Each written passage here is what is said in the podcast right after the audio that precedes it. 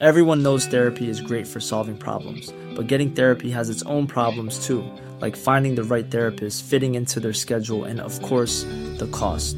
Well, BetterHelp can solve those problems. It's totally online and built around your schedule. It's surprisingly affordable too. Connect with a credentialed therapist by phone, video, or online chat, all from the comfort of your home. Visit betterhelp.com to learn more and save 10% on your first month. That's BetterHelp, H E L P.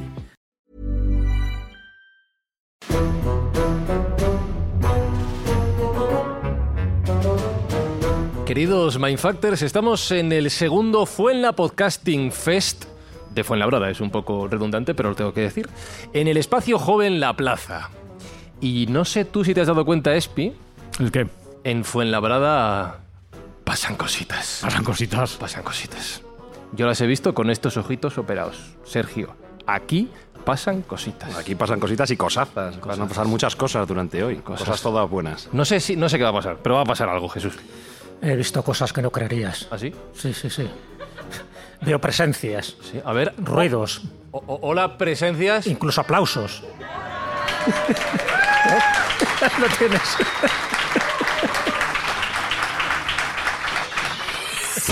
Buscamos los límites de la ciencia, el futuro de la tecnología, el alcance de la mente humana. Esto es MindFacts. Bienvenidos a Mindfax, donde cada semana buscamos los límites de la ciencia, de la tecnología y del aplauso que seáis capaces de dar ahora mismo.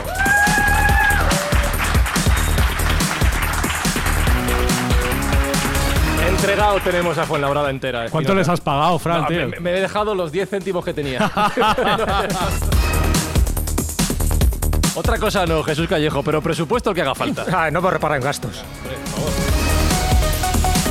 El poco dinero que tenemos, esto sí que va en serio, ¿vale? Es lo único que voy a decir en serio en esta hora de, podcast. Va dedicado Sergio Cordero a buenas acciones, a buenas causas. Bueno, ya sabes que yo digo que Mindfast es una máquina de hacer el bien y todas las escuchas de nuestros oyentes y todo lo que hacemos va destinado a hacer buenas obras. En, este en esta fase de la temporada, todo lo recaudemos va a ir destinado a paliar los efectos del terrible terremoto que se sufrió en Turquía y Siria.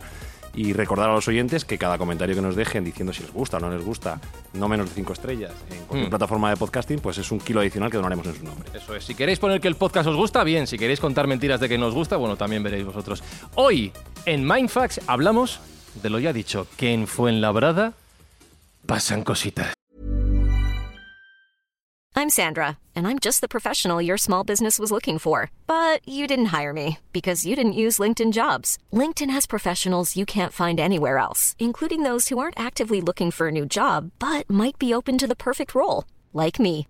In a given month, over 70% of LinkedIn users don't visit other leading job sites. So if you're not looking on LinkedIn, you'll miss out on great candidates like Sandra. Start hiring professionals like a professional. Post your free job on linkedin.com/people today.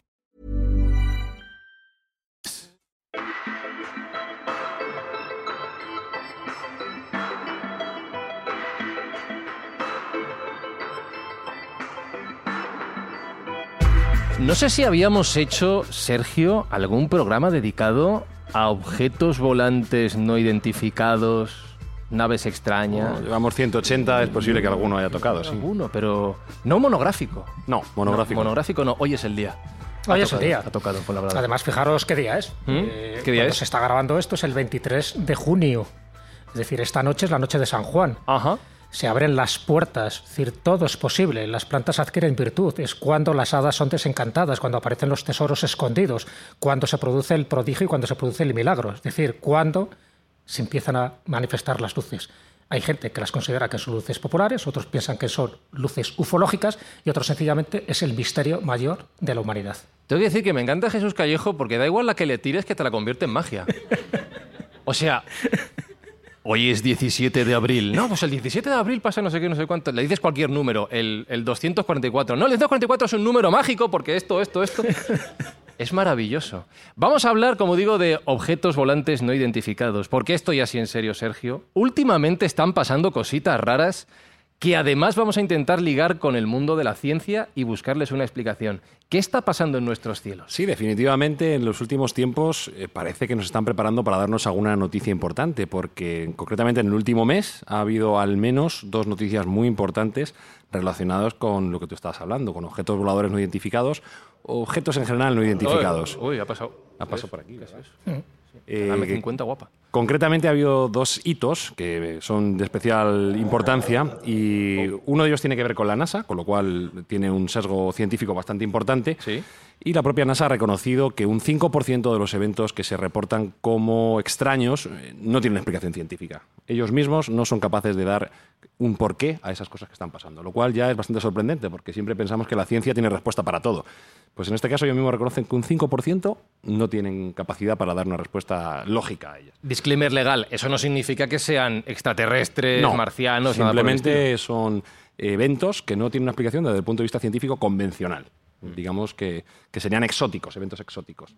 Y posteriormente, en las dos últimas semanas, ha habido un acontecimiento que ha sido muy llamativo, especialmente en prensa internacional. Yo creo que en España un poco menos, pero ha tenido una repercusión muy importante. Y ha sido eh, la salida a la palestra de un denunciante o de un, de un operador, eh, un señor que se llama eh, David Grush, que aquí tenemos, aquí tenemos su foto, que es un exoficial de combate condecorado en Afganistán, un veterano de la Agencia Nacional de Seguridad y una pieza importante dentro del, del Departamento de Defensa de Estados Unidos. Está fuerte este, ¿eh? Es un armario ropero, Este se encuentra, ahora mismo. se encuentra un extraterrestre y le mete dos... Le pone bien. Se vuelve a su planeta. Ya te digo. Sí.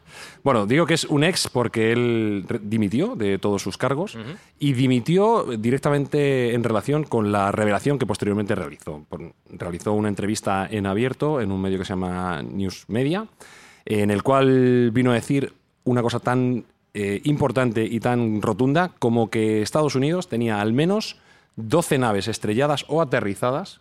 Que me, que me llama mucho la atención porque no sé cuántas vendrán para estrellarse 12. O sea, tienen que venir muchísimas o, o ir mamaos, porque si no, no tiene mucho sentido. Pero sí, la- fuera de bromas, eh, lo trascendente es que él tiene conocimiento por los datos que ha tenido acceso y los, los testimonios y manifestaciones de gente de muy alto rango dentro de la defensa americana, en el cual se viene a, a concretar en que Estados Unidos tiene al menos 12 naves, eh, algunas estrelladas, otras intactas. Y después del análisis de la inteligencia y de la ciencia americana, llegan a la conclusión de que son naves realizadas por inteligencias no humanas. Por, por chat GPT. No, potencialmente, dice él, potencialmente extraterrestres. Extraterrestres. Potencialmente. A mí me, me llamó la atención este potencialmente porque no descarta otras alternativas. Ajá. Y esas alternativas sería que, no siendo extraterrestres, fueran intraterrestres o seres interdimensionales. A ver, espérate un segundo. Intraterrestres pero no humanas. Correcto. ¿Qué le han hecho? ¿Delfines? O Pues una línea evolutiva distinta a lo ¿Qué has Homo dicho, sapiens. delfines? Delfines, por ejemplo. Es lo primero que se me ha ocurrido. Podría la, ser, la horca del estrecho de Gibraltar. Eso es, sí, no sé. podrían ser delfines, pero ya sabes que el imaginario colectivo tiende a ponerlos como humanos bípedos, con cabezas grandes, eh, piel grisácea, ojos Ajá. saltones. ¿Eh? Eso es lo que se viene a tener como, como de este tipo de, de seres, ¿no? Eh, ya te digo que me parece altamente llamativo que no haya puesto el foco en que sean extraterrestres. Y sí, sin embargo, ha dejado eh, determinadas pistas que apuntan a que serían seres interdimensionales. Interdimensionales. Y aquí hay un señor en la mesa que Sí. tiene bastante recorrido en una teoría muy parecida, con lo cual creo que es, es el momento de que nos explique. Uf, bueno, me los dejado ahí la, la pelota botando mucho. No, un poco en la línea, en la línea de, estas revelaciones que ha hecho David Grass, es muy importante porque nos encontramos una vez más en una disyuntiva. Pues estamos a punto o a las puertas de la gran revelación, es decir, donde por fin parece que se va a desclasificar esto de una forma oficial, no solo por Estados Unidos, sino por Canadá, por Rusia, en fin, por China, en los distintos países que dicen que tienen este tipo de naves, o bien, en lugar de la revelación, volvemos a la ocultación, es decir, que esto quede como agua de borrajas, que al final eh, haya contradicciones, que al final se metan otro tipo de datos totalmente extraños, además incluso grotescos, para desprestigiar si hay algo de veracidad en esta noticia, y pues lo que pasó a Voz Lazar en el año 89, o lo que pasó a John Lear y tantos otros que tuvieron el atrevimiento, la osadía de revelar cosas que en principio deberían estar ocultas.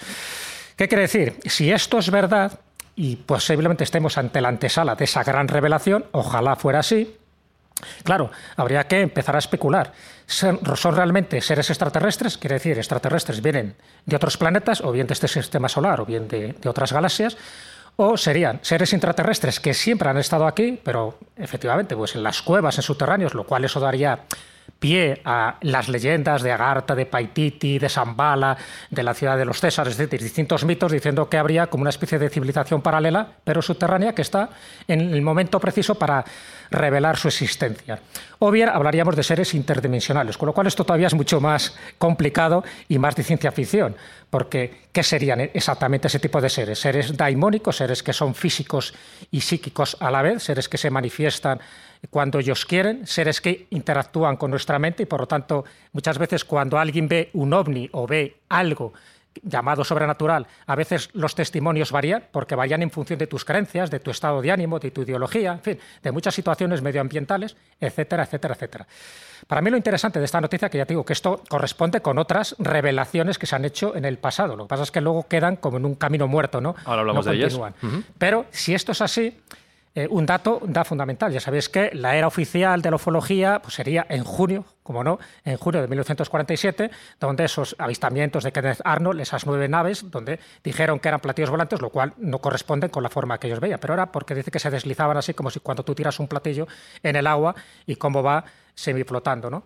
Bueno, pues ah, tendríamos que retrasar esa era oficial 14 años antes porque él habla de que el primer estre- eh, eh, el estrellamiento, por lo menos el UFO crash del que tendríamos constancia sería en 1933, no sería en Estados Unidos, ¿qué le vamos a hacer? Estados Unidos quitaría... Ya, pero es verdad, siempre cae en Estados Unidos. Siempre cae, siempre, caen además siempre allí. cae en California o en Nueva York. ¿no? El resto del mundo no, no importa. No, no, bueno, de vez en cuando le dejan un poco ahí a Rusia, pero bueno, los rusos ahora no están como muy por la labor y, y, de hecho se sabe que tienen muchísima información que no quieren revelar. Que molaría una nave aquí en Fuenlabrada. Hombre, no me digas tú, además Claro. Hombre. el ovni de Fuenlabrada, ¿no? De Fuenla, no, mejor Claro, de Fuenla. el ovni fue- de Fuenla. Bueno, la verdad, si, si hiciéramos caso un poco a toda la casuística ufológica, prácticamente no hay ni un lugar de España y posiblemente también del mundo donde no haya algún tipo de avistamiento de estas características. ¿Y, y Bueno, este del 33 dónde ocurrió? entonces, ahí entraremos en otro terreno. El del 33 es curioso porque, si esto es cierto, ¿eh? siempre está- estamos con el condicional, si esto es cierto, quiere decir que en 1933 ya se estrella una de estas naves no humanas, ¿vale? Luego no vamos a entrar en la naturaleza porque no tenemos datos para saber qué naturaleza es, si es extraterrestre, intraterrestre, dimensional o a saber qué. Pero se estrella una de estas naves en época de Mussolini. Mussolini se encuentra la nave ya estrellada, ya hecho más o menos añicos, encima con una serie de tripulantes, de pilotos. Por supuesto, con unas características parecidas a las humanas, porque incluso se describe que tienen un, un metro ochenta de altura, que tienen el pelo rubio, largo, ojos azules, en fin. Un- prototipo nórdico, se podría decir, ¿no? Pero por una serie de características eh, biológicas, no parecía que fueran humanos. Y por supuesto, el ovni. Lo interesante, ya digo, y con esto termino porque da mucho juego. ¿Qué quiere decir? En aquella época, estamos hablando de junio, esto hace 90 años, prácticamente justos, en junio de 1933, ven esta nave estrellada que evidentemente no consideran que sean eh, de extraterrestres porque no se había hablado para nada hasta aquel momento de ovnis ni de inteligencias foráneas. ¿Qué piensan en aquella época? Que es una nave alemana. Eso te iba a preguntar yo, que Mussolini viendo seres rubios. Claro, claro, piensa que es alemán, evidentemente. Claro. Claro, Pero ya digo, una- Volkswagen, no se fijaría bien, ¿no? BMW, BMW. BMW, ¿no? Luego tenía una morfología, dicen, ¿no? Estos pilotos un poco extraña, pero bueno, básicamente eran seres de 1,80, rubios, alemanes. Claro, Claro, ya está, es claro. que blanco y en botella. Claro. Pero fijaros el contexto histórico. Medio año antes, es decir, el 30 de enero de 1933, Hitler toma posesión de la Cancillería alemana, es decir, que en ese momento ya se estaban oyendo tambores de guerra. Y Mussolini, en ese momento, parece ser que en junio estaba tomando partido, o estaba tomando por lo menos la decisión de tomar partido, o por unos o por otros, es decir, por el bando del eje o por el bando de los aliados. Y dicen, y esto es una de las conclusiones, que al ver esta tecnología tan avanzada, dice, bueno, si esto lo tienen los alemanes, dice, yo me apunto a los alemanes, porque estos son los que van a ganar la guerra. El ojo clínico de Mussolini Claro, era, mala cosa. era Acabó pistola. bailando la conga boca abajo ahí. Pero sí, pero, y vuelvo otra vez a lo de, y si esto es verdad, quiere decir que este ovni estrellado de 1933 cambió la historia, porque si Mussolini no se hubiera puesto a favor de ese, de ese bando, ¿no? de los japoneses y de los alemanes, posiblemente no hubiera, bueno, a lo mejor hubiera una Segunda Guerra Mundial porque Hitler estaba loco y ya lo tenía muy claro, pero no hubiera durado tanto, no hubiera habido tantos muertos, en fin, hubiera tenido otras consecuencias precisamente por esta especie de, de ajedrez eh, geopolítico que se produce en ese momento. Y Termino también con este pequeño dato. Lo interesante es que lo sabían también el Vaticano, lo sabía Pío XII, hasta el punto que cuando termina la, Segunda Guerra Mundial, a partir de 1945, se pone en contacto con Estados Unidos y Estados Unidos dice, pasarme esta nave porque esto no es alemán. Se la llevan a Gray Patterson, a la base militar, a la base aérea que está en Ohio, y a partir de ahí sería una de esas naves que tienen capturadas, se empiezan a analizar la tecnología y junto con la de Roswell, en fin, de 47, junto, junto con la de Acte, que se produce en el 48, junto con la de Laredo, por ejemplo, en Texas, en fin, distintos UFOCRAS que se producen en la geografía de, Estados Unidos. Esas serían las distintas naves de las, de las que habla David Grass. Entonces serían las naves capturadas y los pilotos capturados. Y los pilotos capturados son los que, algunos vivos, son los que intercambian tecnología inversa y qué curioso, y eso es cierto, que a partir de 1947 se produce un desarrollo tecnológico puntero, es decir, con el nitinol, con, con el transistor, en fin, con el rayo láser, con muchísimas cosas que justo empiezan a descubrirse a partir de aquel momento. ¿Qué dicen los mentideros? ¿Qué dicen estos rumores? Que todo es a raíz de esa especie de pacto que hicieron con estos seres para tener una tecnología puntera, por supuesto, para que Estados Unidos fuera lo más destacado que había en aquel momento y, por lo tanto, pues, consiguió una buena delantera en comparación con la Unión Soviética ¿A cambio de qué? A cambio de abducciones, a cambio de mutilaciones de animales, a cambio de una serie de eh, de utilizar a cobayas humanas para sus experimentos. Esa es la parte siniestra, esta es la parte oscura y esta es la parte conspiranoica. Eh, de hecho, os recomiendo Mind Factors. Tenemos un episodio sobre la supuesta tecnología surgida del Área 51 con José Antonio Caravaca, que lo tenéis disponible si queréis profundizar en esto último que acaba de contar Jesús. Pero, Espi, me encantaría... a ti no sé si te gustaría o no, pero la teoría de que en realidad los ovnis sean nazis borrachos que estrellan sus Volkswagens. Podría, podría ser, ¿eh? Porque no. Porque Lo que pasa es que le dieron consejos malísimos. Ninguno sabe conducir. O, querían, ¿eh? O querían llevarle allá con, a bailar la coca boca abajo a Mussolini. bueno, voy a poner en serio. Sergio, como bien ha dicho Jesús. ponte serio. Me pongo serio durante 30 segundos. Eh, como dice Jesús, pasan cosas y hay que investigarlas. Y aquí es donde metemos la parte científica. ¿Ha habido estudios serios que hayan echado un ojo a qué está pasando? Está empezando a verlos. Hmm. Eh, evidentemente, hasta ahora toda la ufología ha sido poco científica. Así lo podemos decir, no ha habido un método detrás que podamos identificar como el método científico. Pero ya los, eh, las evidencias son tantas que la ciencia tiene que dar un paso al frente. Con lo cual ha habido determinadas personas muy relacionadas con el ámbito científico que quieren estudiar eh, todos estos fenómenos de una forma mucho más seria y mucho más dedicada. Y aquí es donde entra en escena eh, Avi Loeb, que es eh, bueno, pues una persona de la que ya hablamos en su momento, que fue la que descubrió el asteroide Oumuamua, aquel que venía de, fuera de nuestro sistema solar, y la Universidad de Harvard. Avi Loeb eh, ostenta la cátedra de astrofísica en Harvard y él le hace una propuesta a la universidad de empezar a estudiar esta fenomenología desde un punto de vista mucho más serio.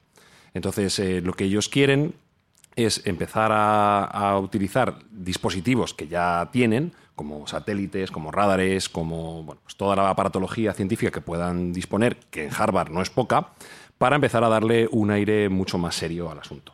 Y empiezan eh, con algunos proyectos francamente interesantes. Ya hay papers publicados. Esto está, es bastante reciente. Estamos hablando de que todo se ha tramitado durante el último año, de 2022 a 2023, por así decirlo. Estamos on fire con el tema. Sí, sí, es, muy, muy reciente. Y uno de sus primeros estudios científicos, que me parece altamente interesante, es la búsqueda y, retorno de una, un evento que ocurrió en el Pacífico Sur, mm, relatado por la NASA, en el cual parece ser que un objeto de, otra, de otra, otro sistema solar entró en nuestra Tierra y se estrelló en el Pacífico. ¿De acuerdo? Entonces, lo que han ido es buscando los restos de ese objeto que, según el movimiento y según el estudio que ha aplicado eh, y la Universidad de Harvard, podría tener un origen eh, extraterrestre inteligente. Está claro que es un evento, eh, un objeto interestelar, porque así ha sido demostrado por la NASA y no hay ninguna duda al respecto. Y el, aporte adicional que tiene Avi Loeb en este proyecto Galileo, que es el, nombre por el cual se están parando todo este tipo de estudios, es que podría ser una nave interestelar, con inteligencia no humana, como hemos hablado antes. Y, han encontrado algo. O sea, primero que buscar una nave en el Pacífico es como buscar un ojo en pajar. Es Sí, porque además eh, los datos que tienen es que esta nave se desintegró. Fue el 8 de enero de 2014 y eh, a unos 30 kilómetros aproximadamente de la superficie del mar se desintegró. Pero gracias a los elementos de mm, control que ellos tienen y a toda la sismografía que manejan, han podido identificar muy bien dónde, en qué franja del Pacífico cayó. Y lo que han hecho es recaudar, lo que haría cualquiera, recaudar dinero y irse a buscarlo. Entonces han cogido un barco que se llama Silver Star, han cogido un, un patín, eh, bueno, este es el, el barco donde está la, la tripulación, han cogido un patín magnético y lo que han hecho es peinar la zona donde se supone que cayó ese objeto, buscando qué elementos pueden permanecer allí.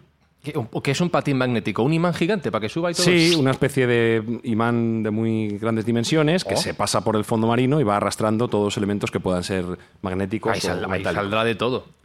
Sale de todo, pero claro, se va filtrando lo que Claro. puede ser interesante o no. Y lo cierto, y esto sí que estamos en tiempo real hablando, porque están actualmente ahora mismo allí y día a día están sacando nuevos avances. Y a fe que los han conseguido, porque eh, en este patín, que aquí vemos a Aviloev con su pincel, que es como se realiza. Esta- sacando- Estas imágenes, por cierto, voy a decir para los oyentes que no están aquí con nosotros, eh, se publicarán en Twitter, arroba Sí, mindfax. sí, sí. guion No, no, supuesto. no, que se lo imaginen. Ah, vale, pues no lo publicamos. Pues os aguantáis haber venido a Fuenlabrada, hombre. Haber venido. en Hay, que decir Ah, que. o la buscáis. Hay que, razón, hay que tienes decir que en. España lo ha cubierto bastante bien el Confidencial, que está teniendo como una especie de blog donde va dando pistas todos los días, porque esto, como digo, cada día hay una- un nuevo descubrimiento.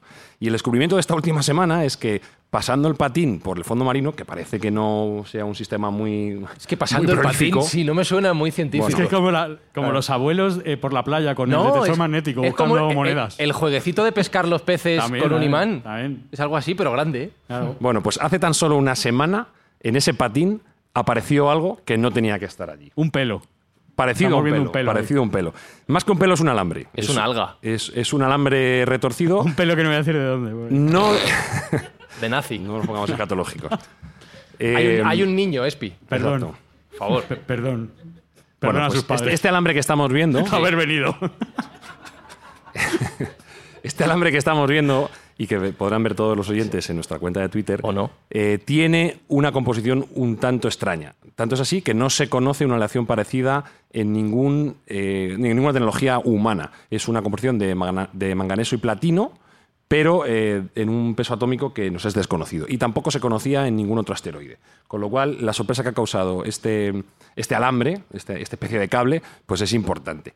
Y hay que decir que solo llevan una semana. Además, han encontrado también otra serie de cosas. Han encontrado eh, acero, un acero de categoría S5 que está mezclado con titanio, que se le conoce como shock steel en americano o en inglés, y que sería acero resistente a los golpes. Y tiene un límite elástico de 1,7 gigapascales, que debe ser muy por encima de los meteoritos de hierro. 1,7 gigapascales es Un montón, ¿eh? una barbaridad. Chale, Eh, pascal. Échale ahí gigapascales. Lo que es curioso es que es mucho más duro en cuanto a resistencia que todos los demás meteoritos que la NASA ha estudiado. O sea que aquí ese, ese acero también es extraño. aquí, sí, aquí sí hay mandanga, ¿eh? Sí. Aquí hay semen, claro. Lo del otro, el, el que se parece a la roca fuertecito este, ahí no me lo creo. pero Bueno, es que ese le, le falta un poco de evidencia. asunto. Claro. Pero aquí sí que tenemos los pelos de la burra en la es mano. que ese- además, es que no lo habéis dicho, pero ese tío ha contado que él no ha visto nada.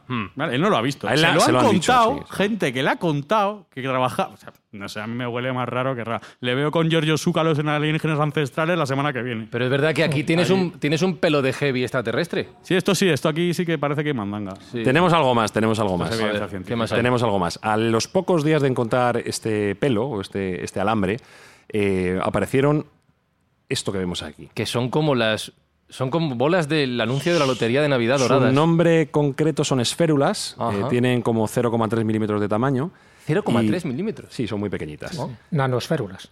Y es justo lo que se esperaría de un choque de un elemento no tripulado o no humano. O sea, un elemento extraño realizado por una inteligencia no humana, lo que la ciencia espera que se comporte una vez que entre en la, en la atmósfera y se dé un golpetazo como el que se daría a la velocidad que venía, es justo lo que estamos viendo, esférulas, que además no tienen presencia en la zona del Pacífico donde se han encontrado y que tienen también una composición mayoritariamente de hierro, con algo de magnesio y titanio, pero sin níquel, que es algo muy extraño en cualquier aleación humana. Con lo cual es una composición totalmente anómala y que no conocemos en las fabricadas por el hombre, ni siquiera los asteroides conocidos. Es algo fuera de norma completamente. Ya son dos en una semana. Ya son cosas que nos pueden hacer plantear que efectivamente algo había allí. ¿Cómo os quedáis? ¿Eh? Hay otro dato más. ¡Adiós! Añadir a la ecuación.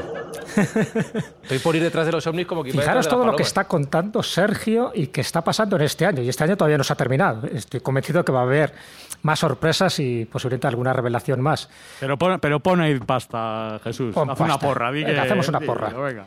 No, pero doy dato, un dato. Ya sabes que nada es casual, ¿no? Ya he dicho en el día que estamos hoy. Bueno, pues hace 10 años, en 2013, en el Foro Económico Mundial de Davos, en Suiza, ya sabéis que ahí no dan puntadas sin hilo, ahí es donde están reunidos, en fin. No, no iba a decir las mentes más brillantes, pero bueno, la gente más potente, con más pasta. poder, Sí, con más puede, pasta claro. y los que deciden muchas veces determinados acontecimientos mundiales. Bueno, pues en este foro de Davos del 2013, una de las cosas que se dijo es que en 10 años habría evidencias de la presencia extraterrestre de, de este tipo de seres que no solo están llegando a la Tierra, sino que están dejando sus huellas. ¿no? ¿Y esto fue cuándo dices? En el 2013. Hace 10 años. ¿Estamos ahora en qué año? Mm, 2023. curioso. Es decir, lo dejo como una pieza más dentro de este puzzle porque que esta gente, ya digo, que no da puntada sin hilo, aventurara un plazo determinado que justo en este año se está cumpliendo y justo en este año empiezan a salir voces, creo que muy autorizadas, que en fin, Avi Loeb no lo dice ahora, ya lo ha dicho antes, ha escrito además varios libros donde él defiende, pero ya sin tapujos, que lo de Umamua, por supuesto, era un artefacto extraterrestre, igual que otros asteroides, son o tienen un comportamiento anómalo y cuando hablamos de que son aparatos u objetos extraños, quiere decir que no corresponden a ninguna manufactura humana. Si no es humana, es no humana. ¿De acuerdo? Si esto te lo dice Avi Loeb, sí, estamos hablando de que el Pentágono por lo menos admite de que el 5% de los casos son inexplicables, cosa que por otra parte el gran científico Michio Kaku también dice lo mismo. Hay un 5% de naves que no se pueden explicar por un tipo de, convención física, ¿no? Es algo extraño. Si esto te lo está diciendo mm, coroneles, generales, te lo están diciendo autoridades de la NASA, del Pentágono, por cierto, se revelaron una serie de vídeos que no les quedó más remedio que dar a conocer por parte de la Marina estadounidense. Tres vídeos donde aparecen tres objetos y tuvieron que reconocer que no eran ni objetos suyos ni de ninguna otra potencia, es decir, no eran humanos. Cuando poco a poco se va dando este tipo de elementos, de pistas, de datos, de informaciones, quiere decir que algo se está cociendo. Y esto que se está cociendo posiblemente no sea un cocido. A lo mejor es un afabado ufológico. Necesito pensar un momento, Espinosa. Pon música de pensar, por favor. Venga, música de pensar. Por favor, por favor. Piensa un poquito. Pon, pon, pon. Madre mía, qué dolor de cabeza.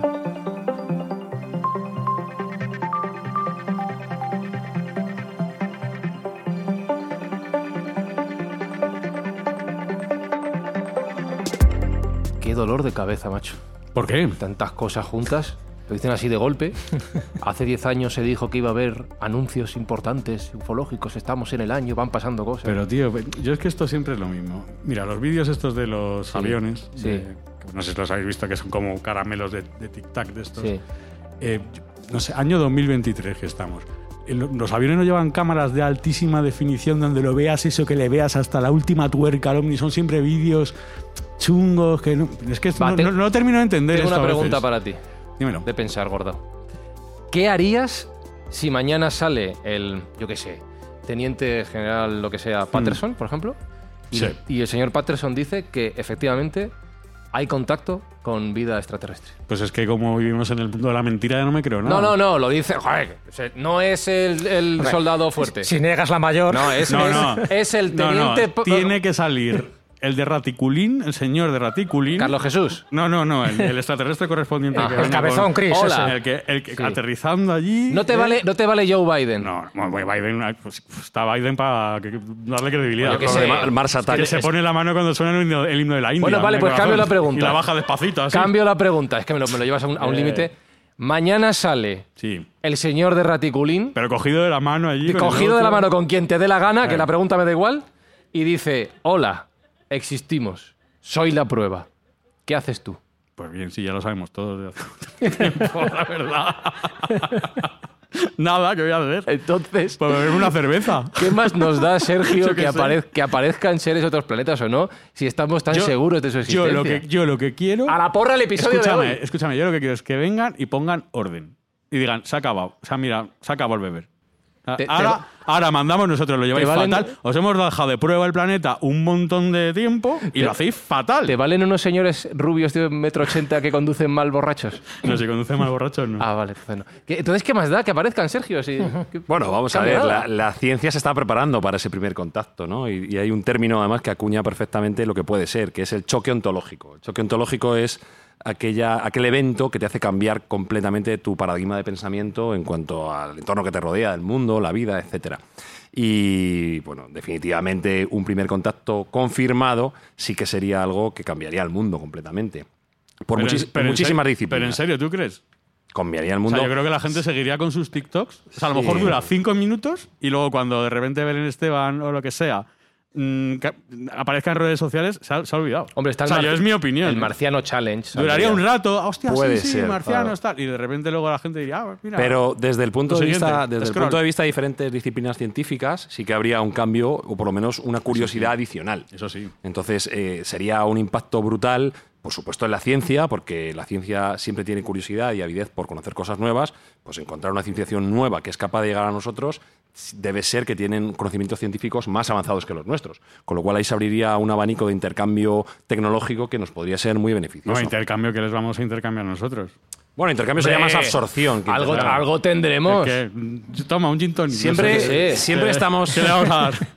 siempre estamos dando por Bebé sentado. ginebra. La no sé quiniela más. o Claro. algo, no sé. Sí, este- Stephen Hawking ya avisó, eh, cuidado, Sí, cuidado justo con iba un a eso, encuentro justo con iba a una eso. civilización Claro. supuestamente superior a nosotros, Sí, sí, porque ya claro. hemos tenido antecedentes históricos cuando alguien Claro. coloniza a otra de, de inferior nivel, ¿no? Pues al final acaba absorbida o acaba, acaba esclavizada. O sea, cuidadín. Claro. Jesús me ha leído la mente, iba a decir eso ahora mismo. Tiene que ser, o al menos una civilización que sea benévola para con nosotros, porque si, si no tiene buenas intenciones y tiene esa capacidad tecnológica, estamos fastidiados. igual quieren reformar todo el planeta.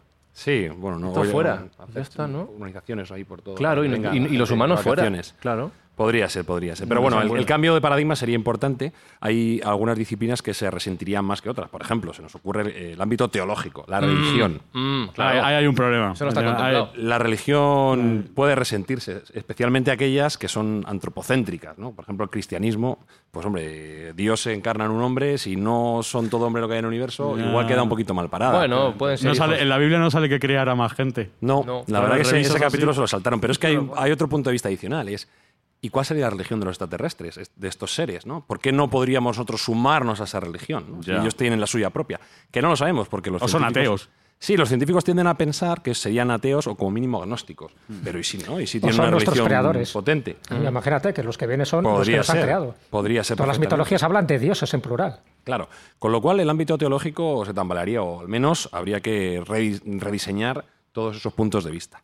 Otro punto también importante, y que no es que me guste a mí especialmente, pero que sería de especial relevancia, sería el ámbito político. En un primer contacto, ¿quién está autorizado a negociar? ¿Quién es nuestro pues portavoz? siempre es el presidente de Estados Unidos Claro. y el teniente Patterson que he dicho antes. Presidente de Estados Unidos, no, por favor. Claro. El actual, bueno, de- ninguno de los de ahora. ni- Ya. Eh, Bueno, eh, o alguien que se apellide Smith. Siempre tiene que haber un Siempre Smith. hay alguien, sí. Esto, es, esto es lo que estamos acostumbrados, pero una de las declaraciones que, que hizo David Grass es que hay una guerra fría entre las potencias del mundo para tener acceso a esa tecnología alienígena y que está seguro que igual que Estados Unidos tiene contacto con esas razas de inteligencia no humana, tanto los chinos como los rusos también lo tienen. Con lo cual tendríamos tres portavoces, cuatro, seis. Habría que crear un concepto de política universal en el cual todos eligiéramos cuál sería el portavoz adecuado. Espérate, y estamos pensando en extraterrestres como si fueran uno solo. Que a lo mejor vienen de varios planetas, de varios lugares, que se llevan mal entre ellos encima. Ya. Vaya cisco. Por el principio de mediocridad en, en el cosmos, lo lógico es que haya más de una raza, Claro. no solo una. Entonces, efectivamente, tendríamos diplomacia galáctica a diferentes niveles. ¿Y quién es el que pone el cascabel al gato? ¿Quién es el que está realmente investido de esa autoridad para poder negociar con Jesús Callejo. tan elevados? Jesús Jesús, Callejo Callejo. sería un buen candidato. sí, Yo le sí, votaría, sí, sin duda. también. Esa sabiduría... Ya hubo, ya hubo un político, eh, creo que ya lo comentamos en algún manifat, hubo ya un político, un exministro de Defensa canadiense, Ah, sí. Paul Hellyer, donde él reveló siempre, una vez que ya salió del cargo, está claro que se ve, ahí sabes que hay un secreto de, confidencia mientras tú estás en activo, pero una vez que se marcha, y de hecho todas estas revelaciones es de gente que ya no está en activo, como ha pasado a David Grass y le ha pasado pues, al coronel Philip Corso y tantos, que cuando ya están a punto de morir, no tienen nada que perder, escriben libros, lo de Philip Corso es interesantísimo porque demostró claramente, paso por paso y punto por punto, que lo que se estrelló en Roswell era una nave extraterrestre. Lo dijo 50 años después, pero porque ya sabía que su vida le daba igual, ¿no? ya, tenía ahí el testamento hecho. Bueno, pues Paul Hellier, cuando empieza a hablar, cuando dice, mira, yo tengo que contar la verdad, yo sé lo que pasa en Canadá y yo sé también lo que pasa en Estados Unidos como eh, país fronterizo. Dice, las naves están cayendo, tienen varias capturadas, tienen varios seres, pero la revelación importante, ya no solo por sus libros, él, ha escrito hasta 13 libros contando todo esto. ¿eh? Dice, bueno, la teoría básica, lo de, fíjate, cualquiera va, se ha vuelto loco y ya está diciendo tonterías. Vale, muy bien, si queremos descartarlo de esta forma tan gratuita, allá cada cual. Pero una de las cosas que dice es que no nos está visitando una raza. Él tiene constancia, constancia de cinco razas distintas, de cinco constelaciones distintas. Por supuesto, pues estaría la de las Pléyades, es, que es un clásico, por cierto, la de Orión y, y alguna más de las que dice que tienen intenciones diferentes. Hay algunas que vienen ya siempre según sus revelaciones y siempre en función de lo que él vio cuando estaba ocupando el puesto de ministro de Defensa, que no es un ministerio cualquiera, como os podéis imaginar, tiene información privilegiada. Ojo, no es el, no es el único alto eh, político, incluso también en graduación militar, que dicen cosas similares. Y te dice, como mínimo, dice, hay cinco razas que yo conozca que nos están visitando aquí, en la Tierra, desde hace tiempo. ¿no? Él no hablaba de años, pero posiblemente incluso muy anterior a 1933. Y cada raza tiene una intención. Es decir, hay algunas que vienen a observarnos, otras que vienen a curiosear, otras tienen interés de intercambiar tecnología y conocimientos con nosotros, y otras sencillamente vienen a hacer la puñeta, es decir, pues a intentar pues, alimentarse eh, desde un punto de vista psíquico, como tú quieras, creando algunos núcleos religiosos. Mira, una de las consecuencias que podría tener esta especie de choque ontológico que hablaba Sergio, para mí está en la religión. ¿eh? Está claro que las religiones convencionales van a seguir existiendo, va a seguir el Islam y muchas, muchísimas cosas, pero acordaros que ahora mismo hay multitud de sectas ufológicas sin tener constancia de que estos ovnis, estos seres existen. Si se demostrara que existieran, habría muchas más religiones, muchas más sectas, muchos más movimientos, llámalos mm, éticos, espirituales, místicos, que se generarían alrededor de, de estos seres. Y a partir de ahí, evidentemente, se vería cuál sería eh, lo que ellos creen. Es decir, si ellos también tienen un concepto de un Dios único, pues habría gente que se sumaría ahí dentro de una de esas civilizaciones. Si al final, lo que dice Paul Hellier, hay cinco, quiere decir que habría cinco formas de entender el universo, cinco formas de entender la creación y cinco formas de acercarnos a esos misterios profundos, que es lo que todos queremos, a ver de dónde venimos, a dónde vamos, cómo se creó el planeta, cómo somos nosotros y a dónde, a dónde nos conduce todo esto. Cinco. Pero él comenta algo todavía más significativo. Dice, yo conozco a cinco en función de los documentos desclasificados a los que yo sí he podido acceder. Dice, pero hay 80 de las que se comentan que pueden estar pululando por este planeta. Es decir, que al final nosotros somos unos pringados, porque cuando se dice la paradoja de Fermi, dice, si existen tantas civilizaciones extraterrestres, ¿por qué no hay evidencias y por qué no dan señales de vida? Dice, pues es que están ahí, si es que siempre están llamando a la puerta. El problema es que no lo hacen de una forma pública y no aparecen en Fuenlabrada o no aparecen en la Puerta del Sol. Sí, ¿Habéis visto lo bien que habla? Tiene que negociar él.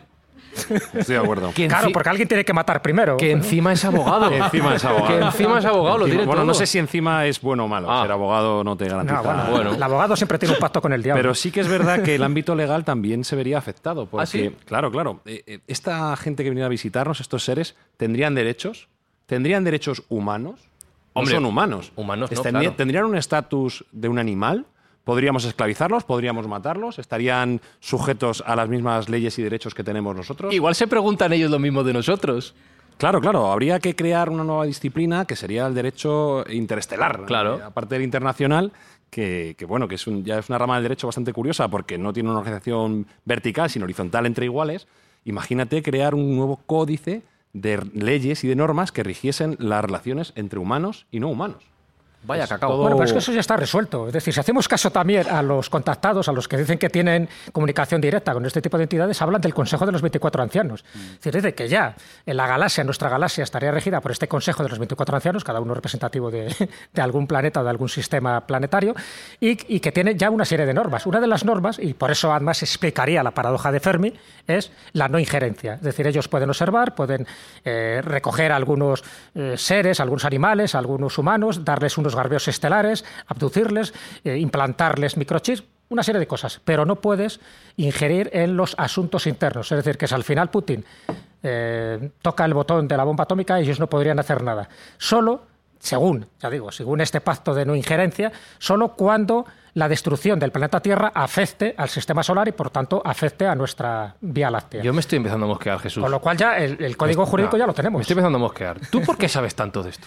Bueno, me interesa, soy curioso, de naturaleza curioso. Anciano no eres, pero igual formas parte de algo y no lo sabemos. No, mira, una de las características que tenían estos seres, ¿Ves cómo sabe mucho? estos seres alemanes que les confundió Mussolini con alemanes es que las orejas eran muy puntiagudas. Yo que sepa, no tengo las orejas puntiagudas. Mira, llevas casco, no lo sabemos. Quítatelos. No sé qué Y la piel verdosa. Sergio, no sé qué pensar. Bueno, eh, Jesús sería un grandísimo exponente de la civilización, de lo mejor de la civilización humana. Que vaya Jesús, que, vaya Jesús. Sí, nada, le que- que votamos. queréis, queréis un chivo expiatorio. que No, no, yo, yo- yo mi teoría es que ya está y no nos lo dice. No, pero bueno, todavía hay otras disciplinas que serían Tendría que matarnos. tremendamente afectadas. Imagínate, se me ocurren así a bote pronto por no Sí. entrar, la biología, la teoría evolutiva ha, ha seguido también su, su cauce en esos planetas, ¿no? Tienen otro, otro tipo de crecimiento.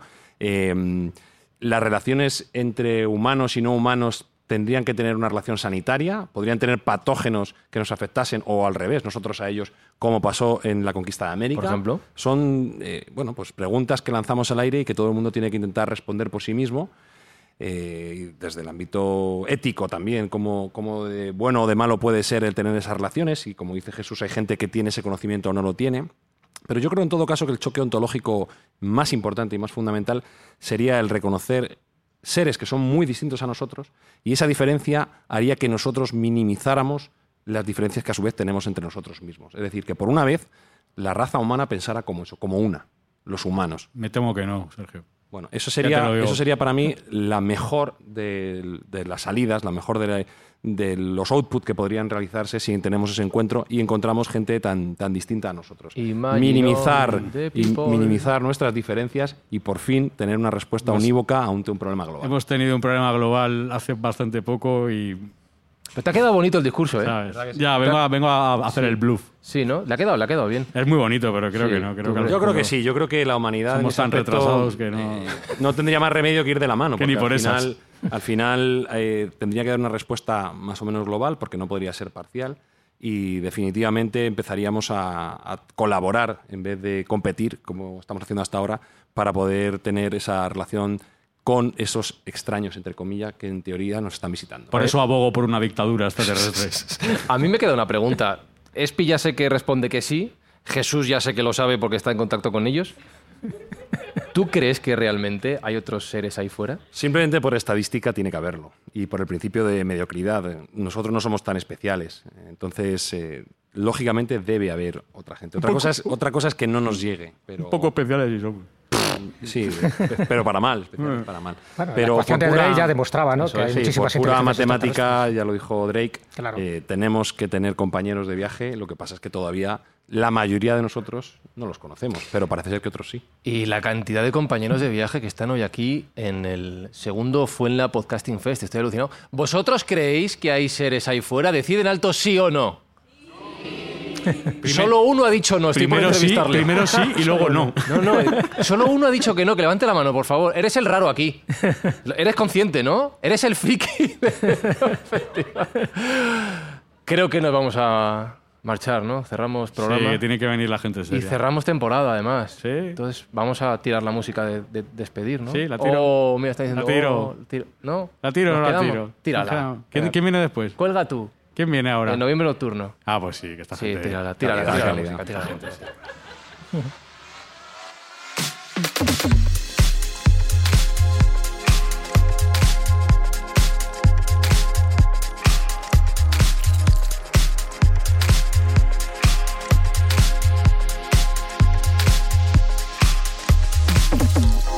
Estamos cerrando la cuarta temporada de Mindfax, Espi, que se dice pronto.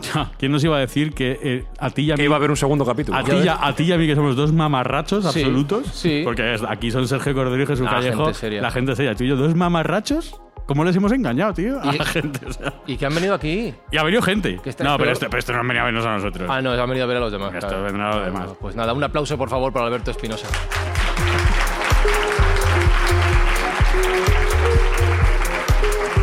La próxima temporada de Mindfax será la quinta.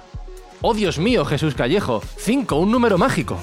Claro, es el pentáculo, por supuesto. Es, es- es la integración del hombre en el cosmos. Por eso, cuando el, el ser humano abre las- los brazos y las piernas, se convierte en una estrella de cinco puntas, que es la estrella de David. Y con una rima fabulosa. Tremendo. un aplauso para La Jesús dejo.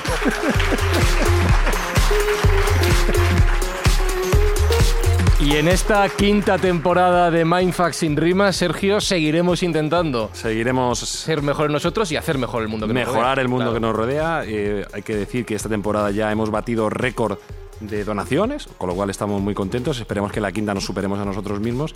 Y bueno, en esta fase de la temporada, como hemos dicho, todas las escuchas eh, de nuestros oyentes van a ir destinadas a paliar el devastador efecto del terremoto de Siria y Turquía. Y veremos el año que viene o la temporada que viene cómo, cómo empezamos a mejorar un poco este mundo. Un aplauso, por favor, para el jefe.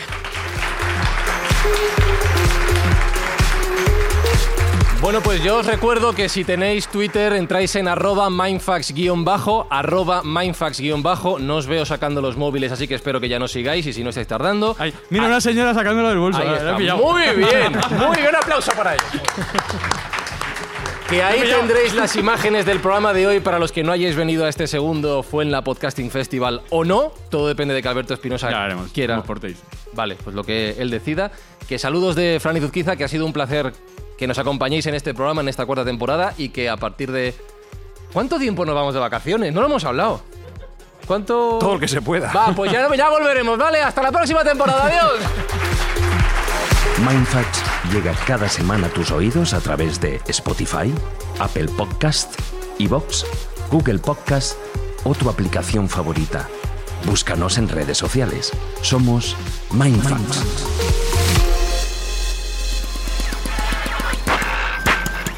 Vaya caca de ovnis. No te pongas nervioso. ¿Y dónde estamos, mi teniente? ¿Eh? La luna, la osa, la ganímede. Pues va a ser el planeta azul ese redondo que veíamos a la izquierda por mi ventanilla. Ah, ya sé dónde estamos. No han hablado de este sitio. Por lo visto se come bien. ¿Vamos a tomar tierra? Tierra. Se va usted a hartar.